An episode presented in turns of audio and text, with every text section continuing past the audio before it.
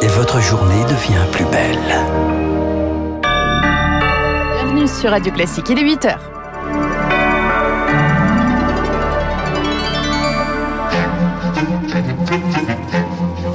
7h30, 9h, la matinale de Radio Classique avec Guillaume Durand. Un phénomène inattendu quand le Covid vide les caisses de nos communes. Les maires tirent la sonnette d'alarme. Nous allons en parler dans un instant.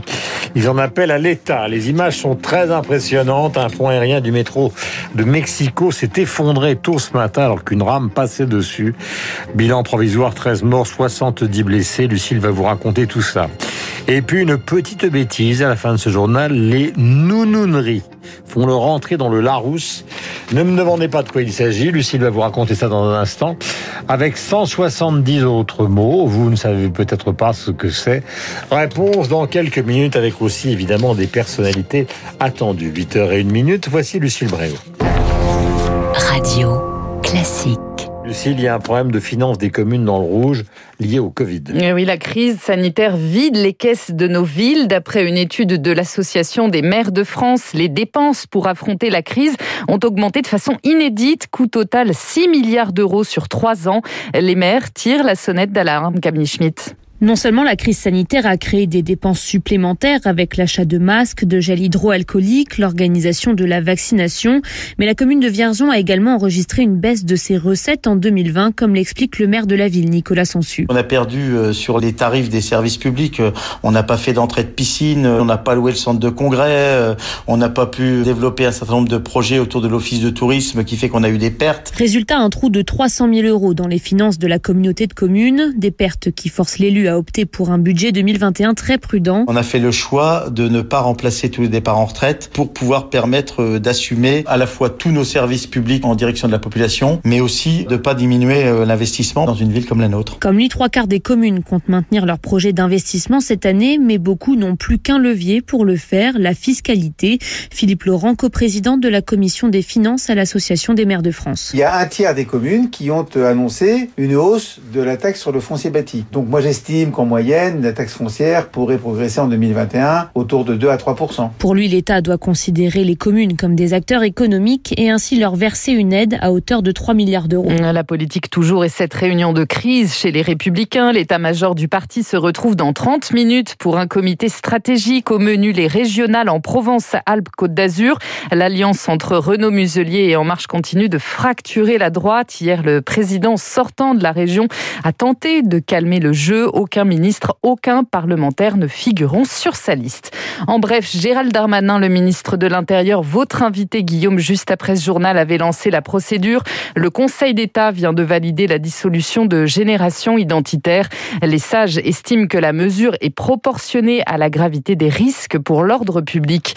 À Marseille, une enquête de l'IGPN, la police des polices ouverte après l'interpellation musclée d'un couple. Il participait à une fête clandestine dans la nuit de jeudi à vendredi dernier. Une vidéo diffusée sur les réseaux sociaux montrait l'une des deux personnes frappées par les policiers sur le capot d'une voiture. Le port du masque assoupli, Lucille Bréau, aujourd'hui dans les Alpes-Maritimes. On peut désormais le garder dans sa poche, dans les parcs, les jardins, à la plage, bref, dans tous les espaces naturels. Il reste obligatoire dans la rue, les marchés ouverts ou encore les places publiques.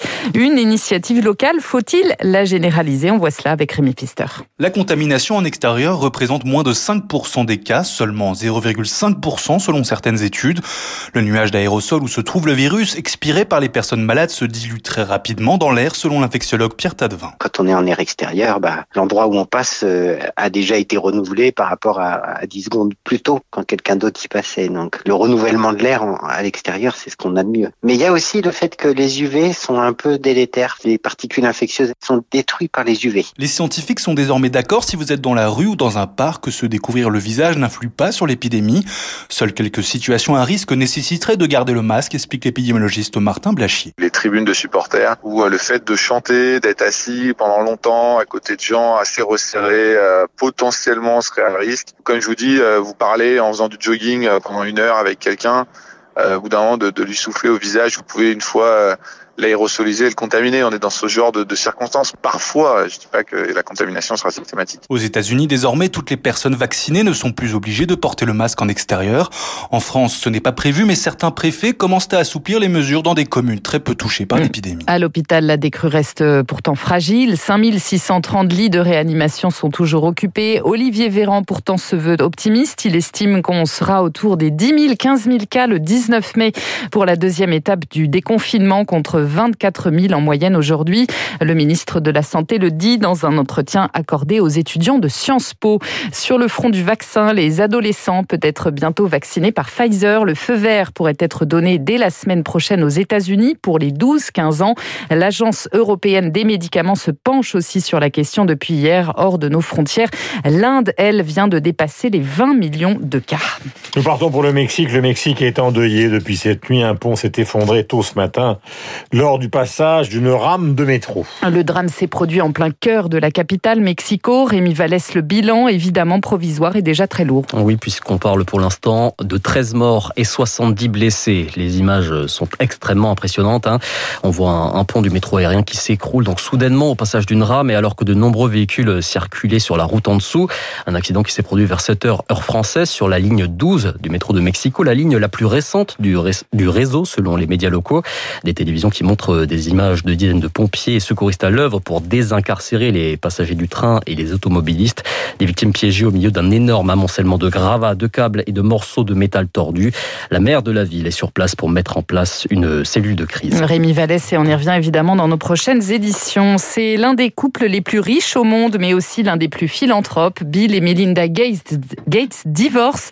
Après 27 ans de vie commune, ils ont annoncé leur séparation sur Twitter. Ils continueront toutefois de travailler ensemble dans la fondation qui porte leur nom. Les mots du Covid font leur entrée dans le petit Larousse. La liste des nouveaux entrants est toujours un petit événement. Ils sont 170 cette année, asymptomatiques, le nom, pas l'adjectif, télétravailler et évidemment Covid-19, Augustin Lefebvre. Oui, je vous épargne la définition très complète. On sait de quoi il s'agit.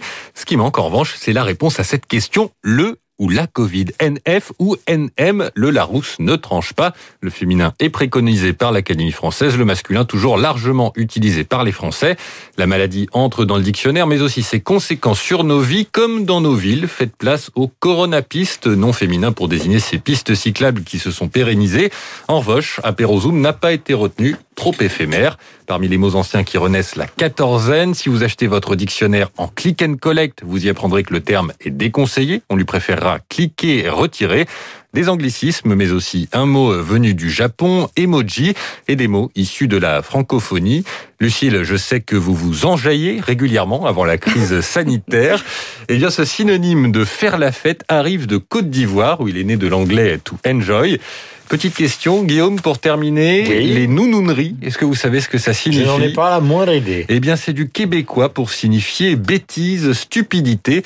Radio classique, une radio garantie sans nounounerie, emoji, sourire. Et nounounerie, ça reste quand même mon préféré à titre personnel. Côté personnalité, on note aussi l'entrée du comédien Philippe Torreton, de John Travolta, mais aussi du chef d'orchestre Jean-Claude Casatsu. Et puis, ils veulent y croire. Les joueurs du PSG retrouvent ce soir Manchester City, battu lors de la demi-finale allée de la Ligue des Champions. Le club de la capitale tentera d'arracher une place en finale. 1-0 ne suffira pas.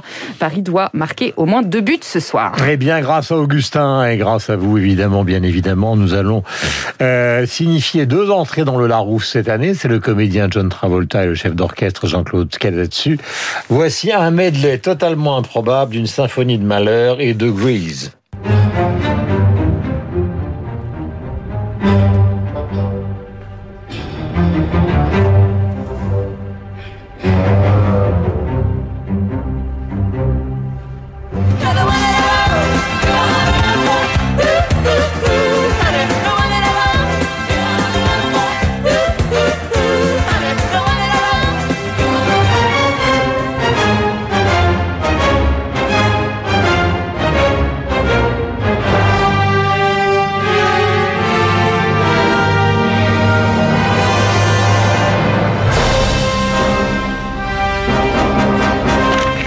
H 09 minutes sur antenne de Radio Classique. Gérald Darmanin est en direct. Guillaume Tabar aussi. C'est l'heure de la